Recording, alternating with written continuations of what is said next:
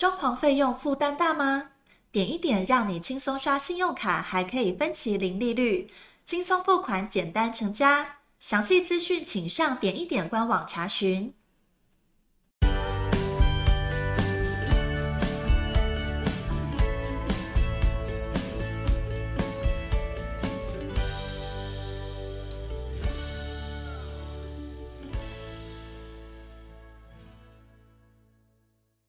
欢迎收听你家我家，我是频道主持人 Jordan。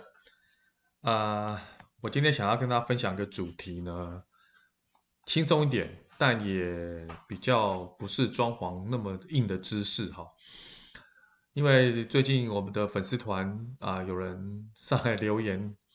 而且我们的客服小姐收到了一个装潢的需求单。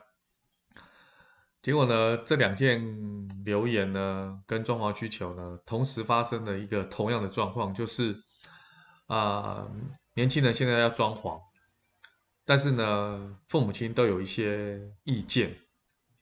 而且对于装潢的意见还特多。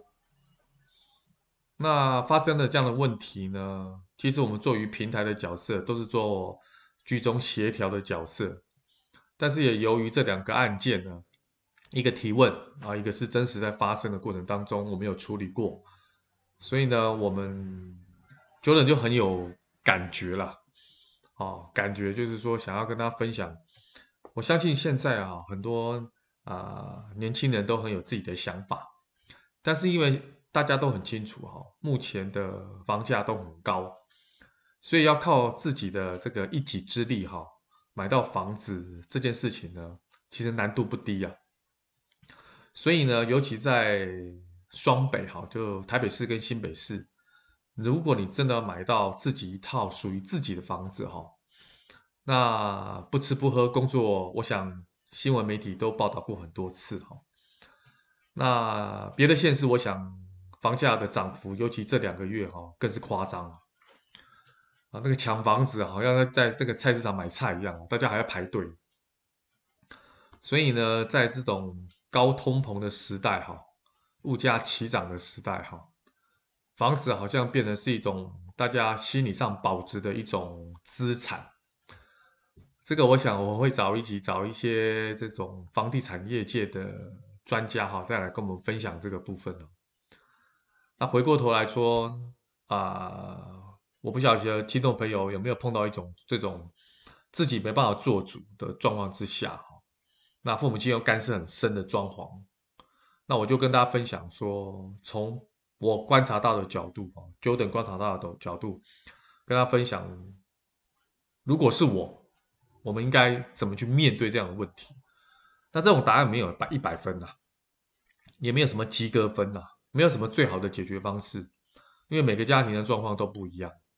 所以我现在用个范例，就是用个举例的方式跟大家讲，假设你今天。准备要结婚买新房，可是你这个房子呢的头期款，或者是整栋房子都是你父母亲出的，也就是说，你这个房子只要你父母亲有出到钱，好，那好，我们有用这个来当假设题哈，就是说你这个房子不是你自己出钱买的，好，即使是你父母亲出头期款，你自己付贷款，这也算是你父母亲买的，好的状况之下。结果要装潢了，就父母亲有很多不符合你们自己想法的一些装潢的意见的话，该怎么办？好，我我先跟大家分享哈，我们都是用年轻人的角度来看这件事情，因为住人是我们嘛。可是你要解决问题哈，因为老人家跟年轻人，尤其父母亲跟自己的小孩有纷争的时候，那个是一辈子的，那个会有个印痕呐，那个叫伤痕呐。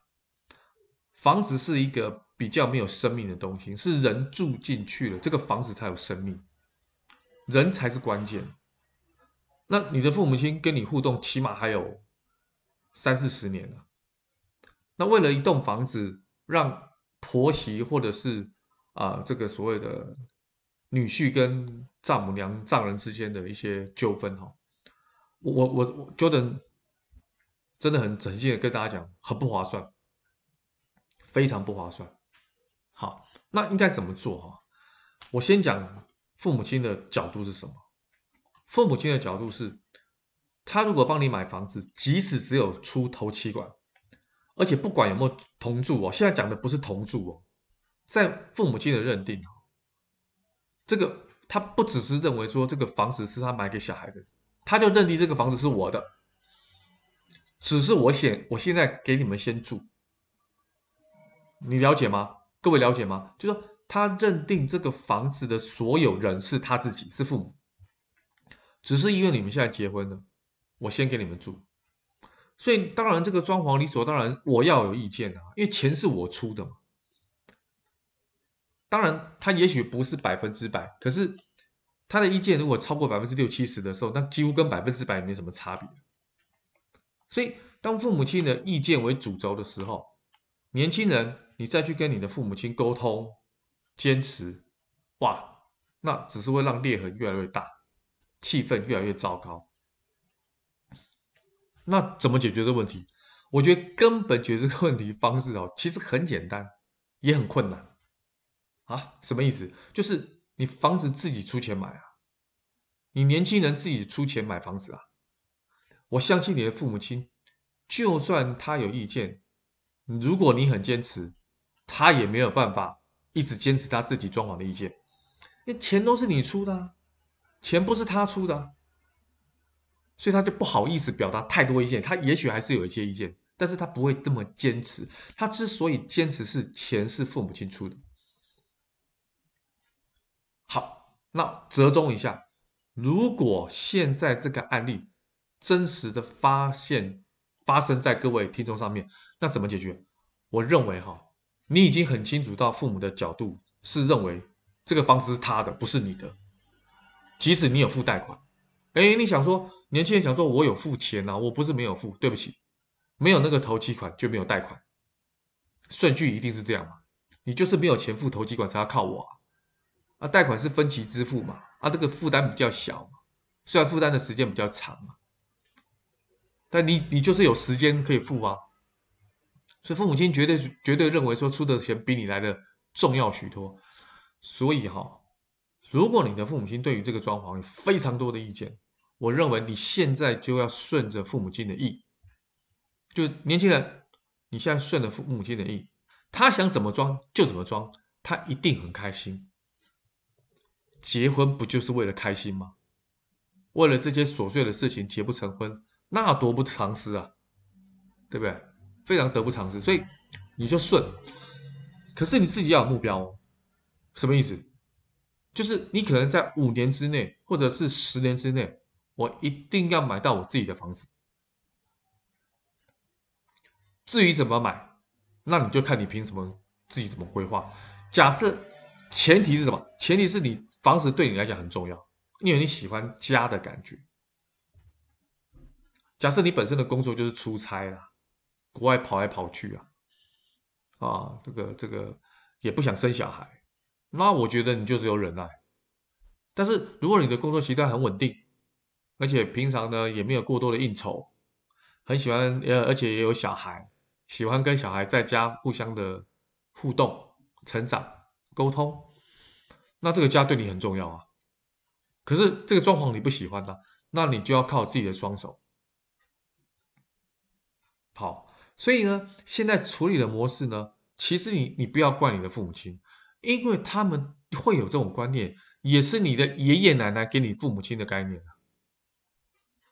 所以，我们中国台湾人有讲过一句话，就是这个言教不如身教。所以你现在做的事情哈，其实也在教育你的下一代。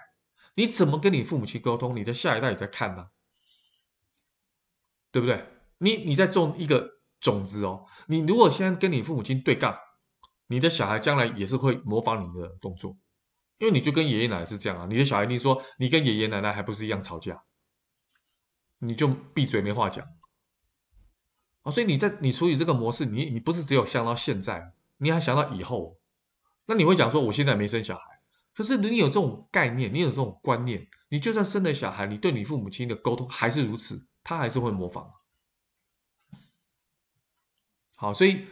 呃，我觉得啊，呃，装修这件事情呢，不单单只是因为买房子延伸出来的问题，后续你对这个房子的一些想法、配置，至于买那个什么，搞不好买一些软件啊、软装啊，你父母亲可能都有意见。所以，你如果在前期这一栋，就是一开始这件事情没有跟你的父母亲处理好的话，后续对于这个房子所有的处理，你完全没有办法做主。你不但没办法做主，而且你是被迫要接受你父母亲的决定。那与其后面有这么多乱七八糟的事情，为什么不之前？这不就是沟通的技巧吗？你就先顺你父母亲的意嘛。你父母亲开心，他在一个很愉悦的心情底下，你跟他讲说，房子想要多增加一个空间，房子的地板想要增加成木地板，看起来小朋友比较不会受伤。你父母亲开心，好啊，OK 啊，你你你要做你就自己做啊。哎，慢慢的，慢慢的，你将这个房子哈、哦、做局部的改造，这也是 Jordan 建议大家的第二种方式。如果你真买不起房子，那我就一开始先顺我父亲的父母亲的意，那慢慢的、慢慢的，让我们了解，因为我们在生活上的习惯跟需求，这个房子的有一些做法跟装潢不符合我们的生活习惯，所以我们做一些局部的更动、局部的修改，就跟父母亲讲就好了。你父母亲也觉得哦，是这样子哦，哦，地板呢，地板也还好嘛。啊，地板这样弄会不会很贵？你说钱我出啊，各位听众，出地板的钱应该出得起吧？又不是要多贵的地板，又不是要大理石，对不对？啊，想要加个灯，用个轨道灯比较有气氛哦。想买好一点的沙发，买好一点的餐桌，那个我们有能力，我们自己买，那个不需要等等二十年、十年嘛，那个一两年其实就 OK 了。毕竟它单价没有像装潢整笔单价这么高嘛。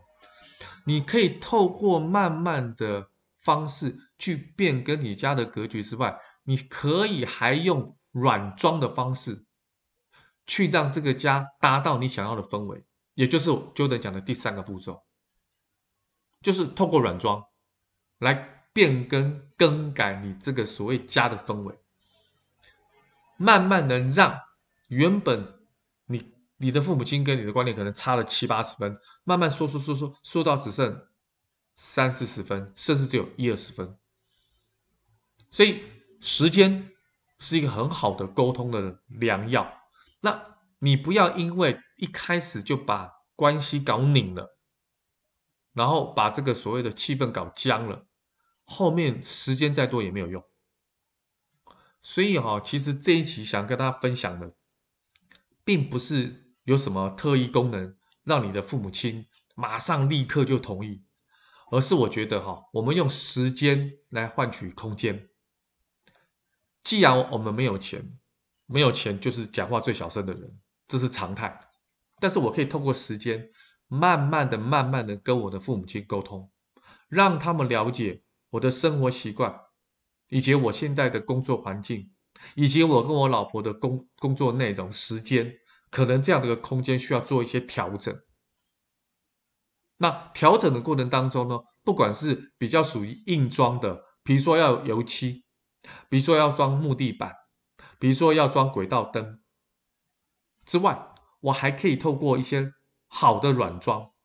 我的沙发用的是我喜欢的风格，我的餐桌用的是我喜欢使用的习惯，我的餐椅，我的单椅。我的一些呃花盆，我的一些盆栽，我甚至还有一些隔板跟流苏，我都用我喜欢的方式。自然而然，透过这些软装的配置，透过局部跟这个空间的跟动，让原本你想要的这种风格跟氛围跟气氛，慢慢接近你所想要的。而你的父母亲，因为你一开始跟他处理的很好，他觉得这个儿子很尊重我，诶哎，这个儿子很不错，所以后来这个儿子或这个媳妇或这个女儿觉得说，好啊，你们年轻人有一些想法可以啦，就是因为时间嘛，你剩余到时间了嘛，而且你沟通了嘛，他自然而然会同意，毕竟他是你是他的小孩嘛，所以呢，我觉得我这集的最后的结论是想要跟各位听众分享哈，在遇到你在年轻人遇到跟父母亲装潢的一些问题的时候，第一步切记切记用争吵的方式，因为你想说你是我父母亲嘛，我跟你的沟通都是用吵的方式，这是完全错误的。你长大了，你要用成人的方式去对待你的父母亲，而不是用小孩子要糖果的方式去跟你的父母亲沟通。你要很清楚知道，站在你父母亲的立场去想这件事情，然后你想了你就知道说，哎，也许我老的时候我也会这样子哦。各位年轻人，你不会不，你不是不会老，你只是现在没有老。所以你现在的观念就是你以后你怎么跟你小孩沟通的观念。所以你换位思考之后，你用时间重点做点，时间去换取空间，然后透过慢慢的沟通，局部的更改，局部的软装来达到你的需求。因为你的目标是要完达到你的目的嘛，你的目标不是为了吵架。我觉得很多年轻人忽略了这一点，把吵架当目的。其实沟通是，不管是用讲的、用写的，那个都是一种方式而已。重点是你的目的有没有达到。所以，为了达到你的目的，你必须做一些妥协。退让，因为钱不是你出的，本来就是应该退让啊，这不是正常的道理吗？你钱又不是你出的，你又那么理直气壮哦，只是因为我是你的小孩，你的父母可没有说一定要给你哦。现在法律没有一条说我一定要给你哦，你的父母只是因为爱你、疼爱你，才帮你做了这件事情，不不代表说他一定要这样做。那所以很多年轻人的观念很错误，就是说父母亲。我就是你小孩啊，你的东西就是我的啊，所以你一定会给我，那可不一定的。现在观念不是如此，所以既然现在的观念都在改变，你的观念也要随着时代的演进做一些变化。如果你今天的沟通是这么良善，这么样的一个 smooth，我相信你的父母亲已经感受到你长大了，所以你这么尊重父母亲，父母亲会感受不到吗？会啊，他就自然而然的。愿意也尊重你跟包容你的一些想法跟做法，这才是一个聪明有智慧的策略跟做法。所以呢，呃，今天 Jordan 跟大家分享比较软性的啊，比较这个呃呃，针对父母亲跟小孩子沟通的一些主题的这个内容，希望呢跟我们的听众哈可以分享。因为这个也很有意思，就是我们在处理现在一个案件呢，就是碰到这个问题哈。当然，这个年轻人是非常优秀了，啊，只是长期跟父母亲沟通，我们都很直接嘛，跟父母亲沟通都是啊很直白的嘛，相处了二三十年，不会有太多的利益呀。可是你越大，你反而越有在关键时刻展现你对父母亲的尊重跟包容，父母亲。哎，他会感受得到，所以父母亲相对会回馈给你，所以切记，这个世界上哈，只有相对论，没有绝对论，啊，所有事情都是相对的，你怎么对人家，人家就怎么对你，啊，我觉得在父母亲，尤其是啊自己的家庭里面啊，这个是非常靠谱的一个观念。好了，今天跟大家分享到这边，希望对。我们这个点一点这个客户呢，有一些帮助，也希望这样的主题对我们的听众呢也有一些了解，希望大家能够顺顺利利的装潢到自己的新房。如果还没有的话，不要急，通过时间，时间是你最好的朋友。OK，今天的分享就到这边喽，拜拜。